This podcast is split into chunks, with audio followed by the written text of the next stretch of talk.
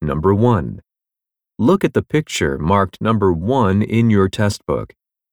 A, He's turning on a lamp. B, He's looking into a folder.